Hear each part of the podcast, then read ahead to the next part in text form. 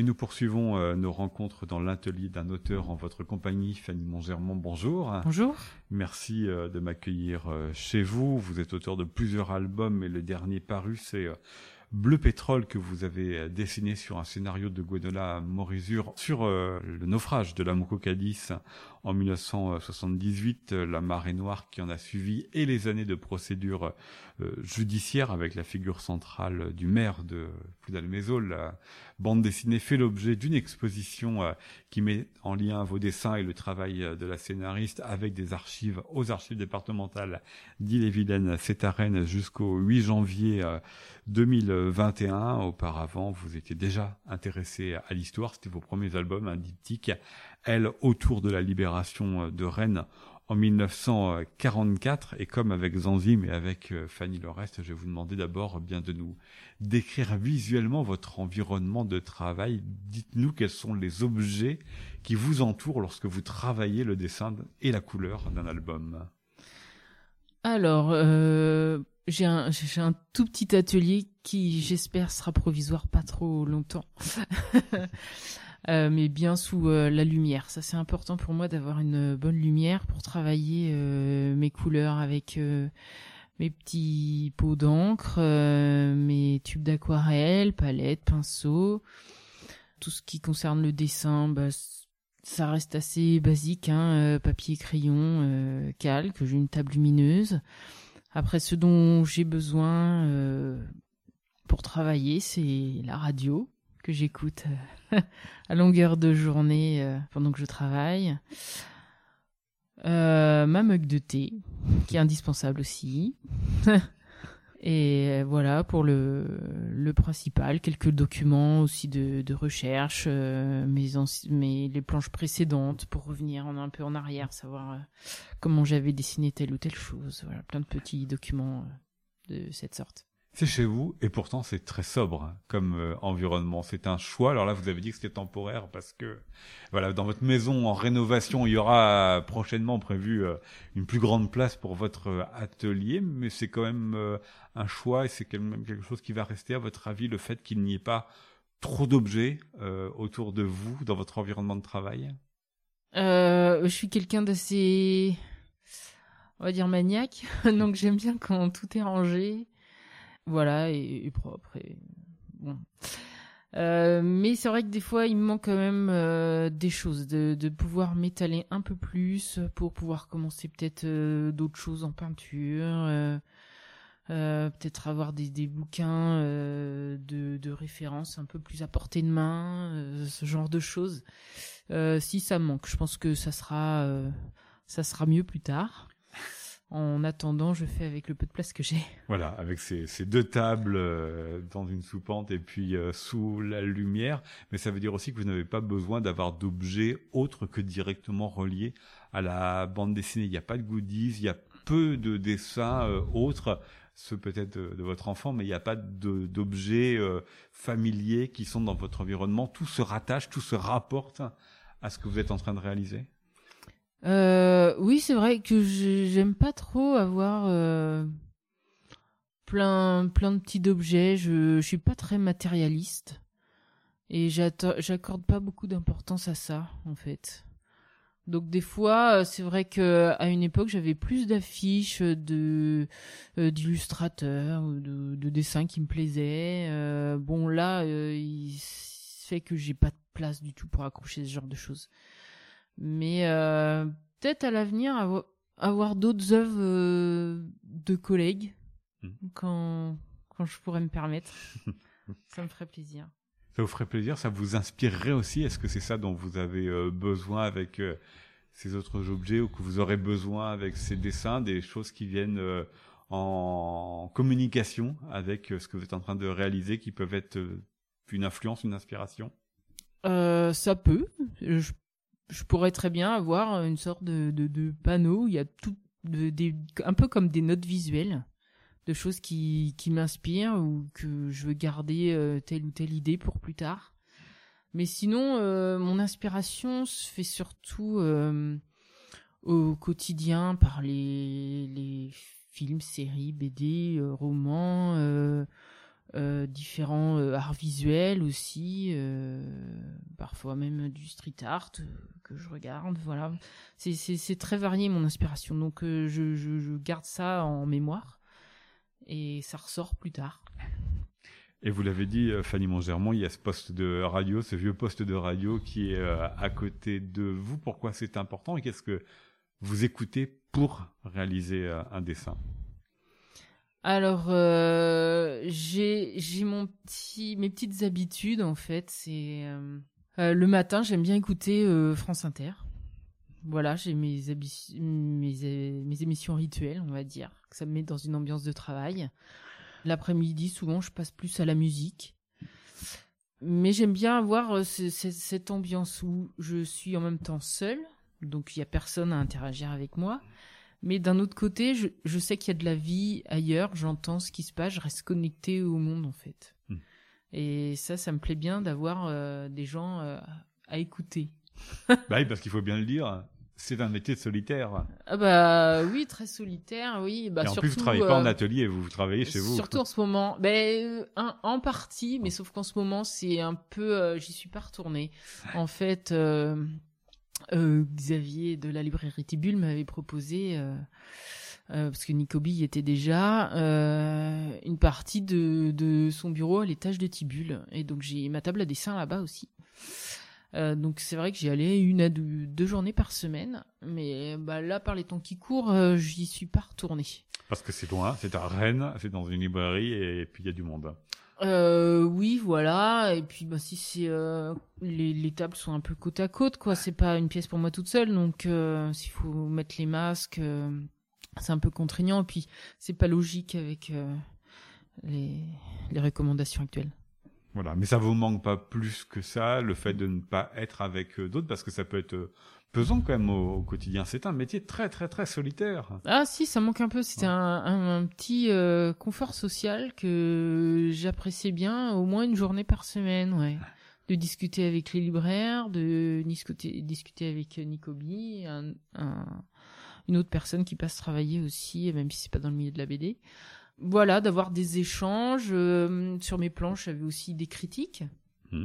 euh, très constructives des choses que j'avais pas forcément vues. Euh, ça, ça, ça manque un peu, c'est vrai. Ça, comment est-ce que vous l'avez remplacé, ces autres regards qui peuvent euh, venir sur un travail en cours, euh, vous conforter ou au contraire corriger certains aspects?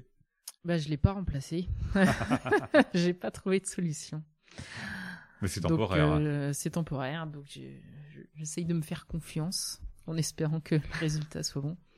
Je reviens sur euh, le poste de radio que vous avez euh, dans votre euh, lieu de travail, Fanny Mongermont. Vous avez parlé d'émissions de radio de France Inter, de musique l'après-midi, c'est-à-dire que vous ne cherchez pas forcément certaines musiques en particulier par rapport à une image, par rapport à une planche, par rapport à une histoire que vous êtes en train de, de dessiner pour créer une ambiance propre à ce travail-là. C'est simplement la connexion au monde, pas l'inspiration, pas l'influence.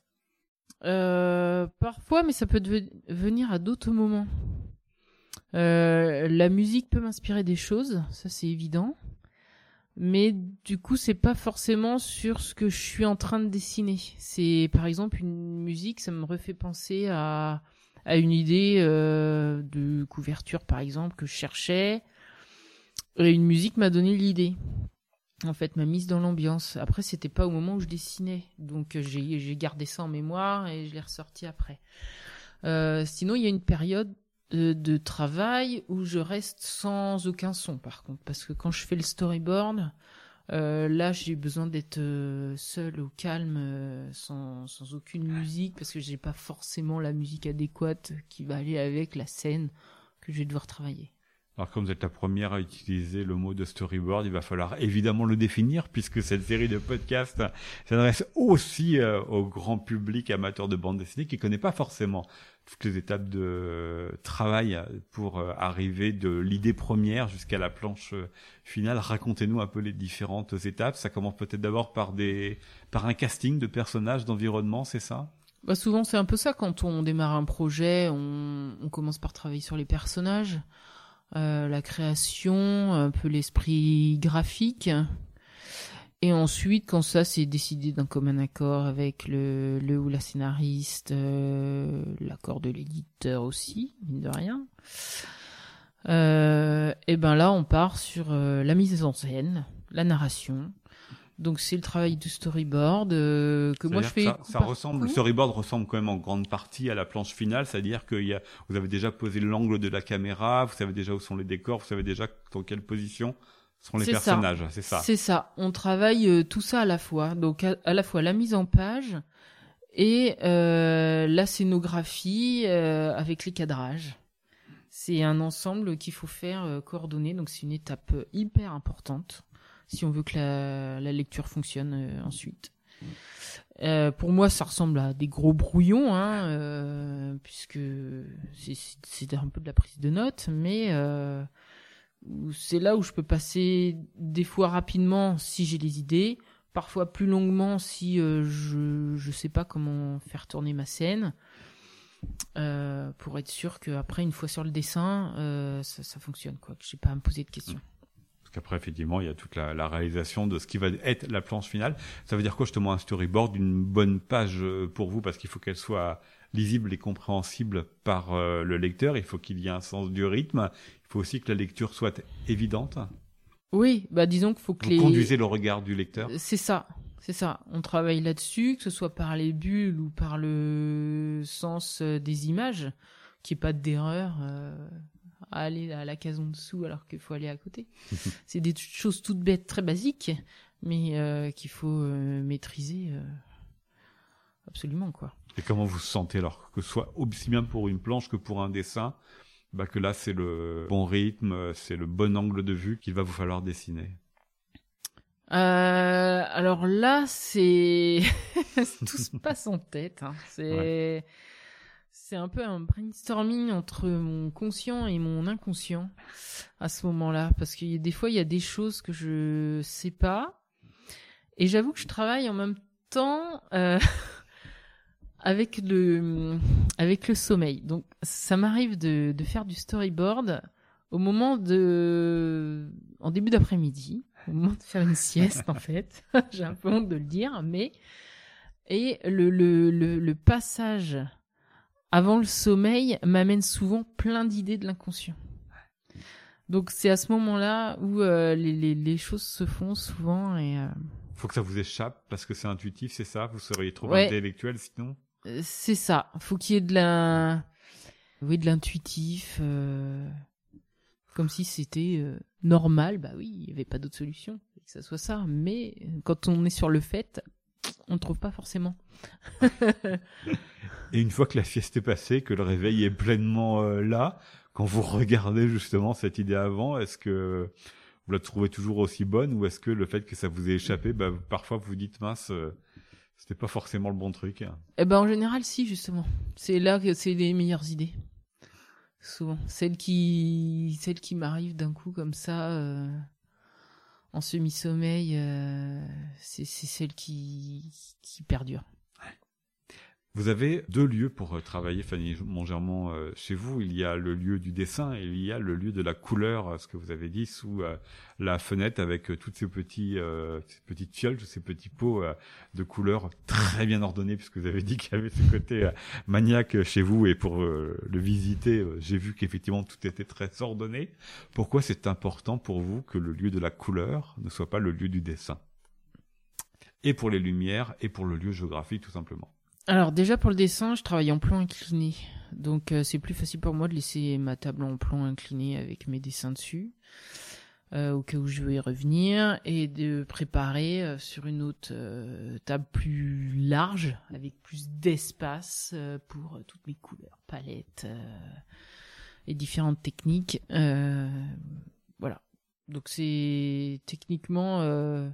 Puis ça me permet de temps en temps aussi de commencer la couleur, en attendant que ça sèche, eh ben, je vais continuer euh, du dessin. Parce que vous n'avez pas fait le choix de faire de la couleur par ordinateur euh, toujours pas. Non, toujours pas. J'ai pas passé le cap et je pense que je le passerai jamais. J'y arriverai pas. En fait, j'aime trop euh, le, le matériau. Voilà. Et le hasard que fait parfois l'encre ou l'aquarelle c'est pour les luminosités, c'est pour la douceur, parce que son, je pense à, votre album sur la cocadisme et même sur les précédents euh, avec Alcante ou euh, Elle, ce sont des couleurs très très euh, lumineuses, très douces que vous avez choisies. C'est ça vraiment qui vous attire plus que des couleurs franches, affirmées, profondes. Oh, pourtant, j'aime bien les couleurs franches. D'ailleurs, sur le prochain, je pense que j'ai j'ai amené de l'encre qu'il n'y avait pas sur les autres albums, euh, ça sera un peu plus pétant. J'aime bien. Mais j'aime euh, le côté matière en fait qu'on peut retrouver la trace du pinceau, la trace du bambou avec l'encre. J'ai besoin de, de, ça et de rester sur un écran euh, pendant longtemps. Euh, ça, ça m'encourage pas à travailler. Ces techniques-là, aussi bien pour le dessin que pour la couleur, est-ce qu'elles ont évolué pour vous avec le temps depuis le premier album euh, qui était le premier épisode de Elle jusqu'à mm. aujourd'hui? Est-ce qu'il euh, il y a des objets qui ont disparu? Est-ce qu'il y a des objets qui sont apparus dans euh, votre travail avec le temps?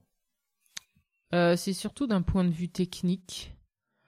parce que j'ai, au niveau de la mise en couleur en fait, je suis passé de la gouache avec elle à l'aquarelle pour les, les suivants, euh, quelques jours ensemble et clair-obscur dans la vallée de la lune, bleu pétrole aussi. Et là, euh, je passe à un mix encre aquarelle et c'est possible qu'après je, je pars uniquement sur l'encre. En fait. Ah, c'est un test alors, hein, une transition douceur euh, Ouais, une transition concluante. C'est un peu une révélation en fait. l'encre pour la précision. Bah, de toute façon, en tant que voilà artiste, on va dire, euh, graphique, je suis toujours dans la recherche un peu d'expérimentation, de nouvelles choses, euh, euh, toujours dans un peu dans l'inconfort de pas de pas avoir trouvé ce qu'on voulait faire vraiment, de l'imperfection. Donc voilà, toujours en recherche continuelle, ce qui fait que les techniques changent et évoluent avec le temps. Et les binômes aussi, parce que elle, c'était deux tomes tout seul. Ensuite, il y a eu deux tomes avec Alcante, un avec Gwenola Morizur. C'est important aussi pour vous de renouveler euh, le partenariat ou de renouveler euh, la personne avec qui vous travaillez ou l'absence de personne avec qui vous travaillez?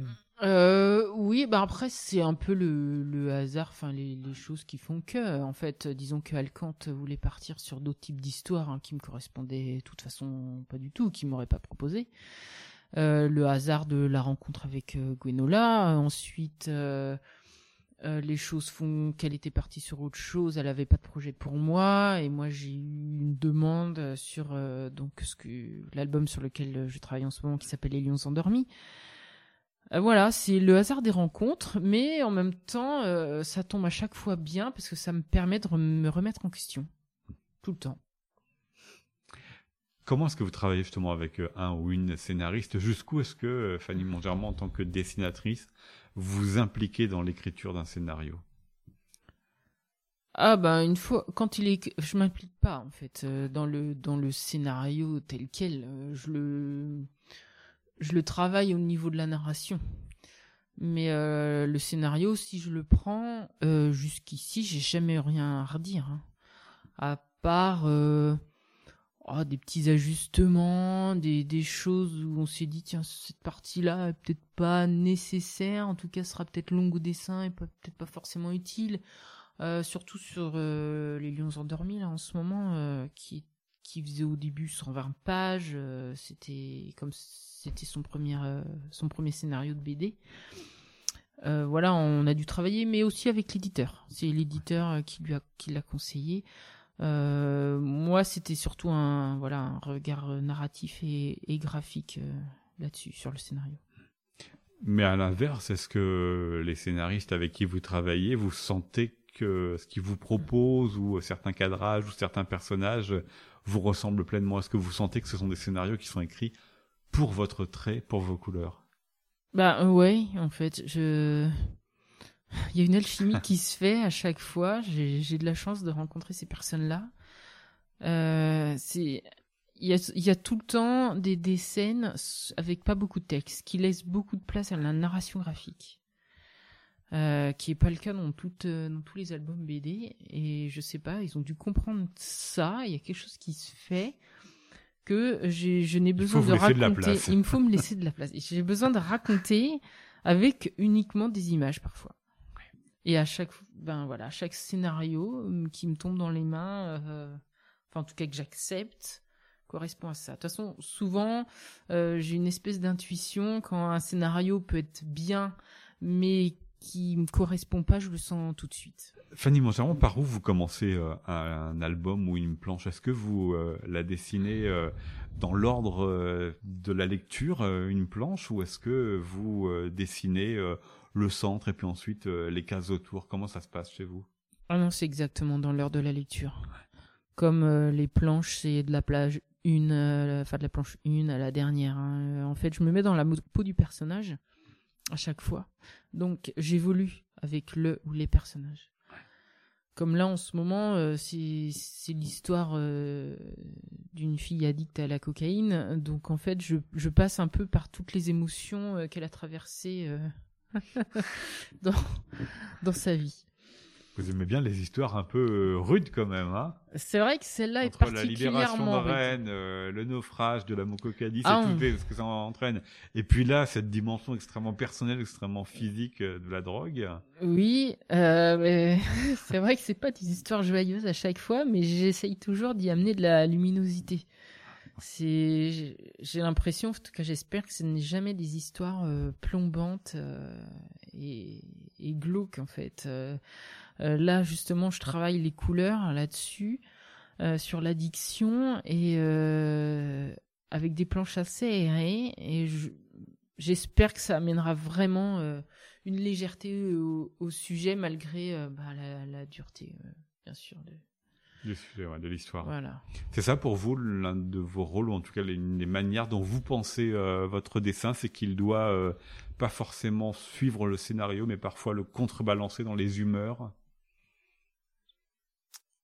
Euh, le contrebalancé, je sais pas, mais toujours, il y a, je sais pas pourquoi, il y a comme si c'était un sixième sens. Il y a quelque chose qui fait que je dessine des choses sans qu'on me l'explique et qui se révèlent vraies.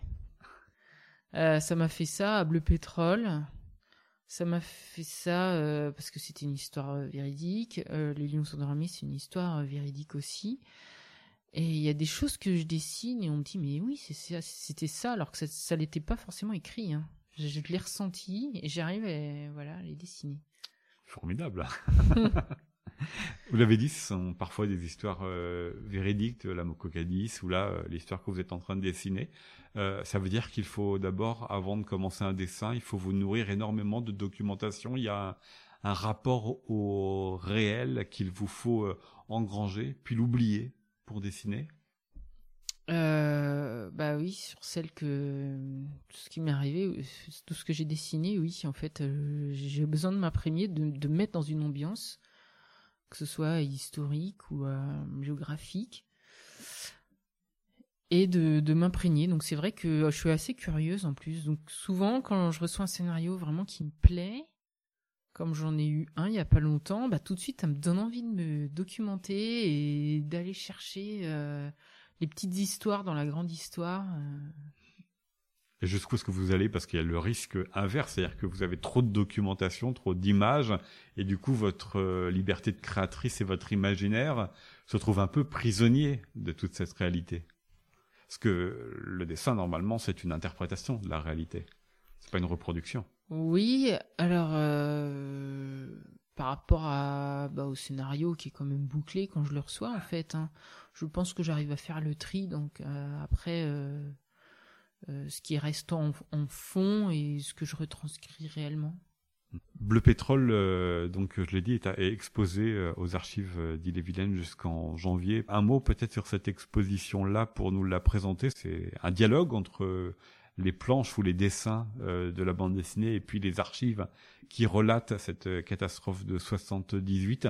C'est ça justement votre documentation, c'était ces archives-là? Ben même pas toutes, hein, parce que du coup, euh, la commissaire de l'exposition, euh, Charlotte Sarrazin, a fait un travail exceptionnel là-dessus. elle a ramené d'autres archives qui pour soutenir l'histoire en fait. Parce que nous on s'est basé sur certaines archives mais on avait aussi un angle de vue Euh, donc là, elle est allée au-delà de notre angle de vue pour euh, amener des nouvelles choses. Donc, Votre angle, c'était de suivre le maire de Poudalmézo, qui était le grand-père de, euh, c'est ça, et sa famille. de- voilà, C'était une histoire de famille. qui est, qui est la famille de la scénariste Gonola Morizur. C'est ça. Donc c'était vraiment l'angle familial, comment un, un drame écologique comme celui-là intervient dans une, une petite famille rurale.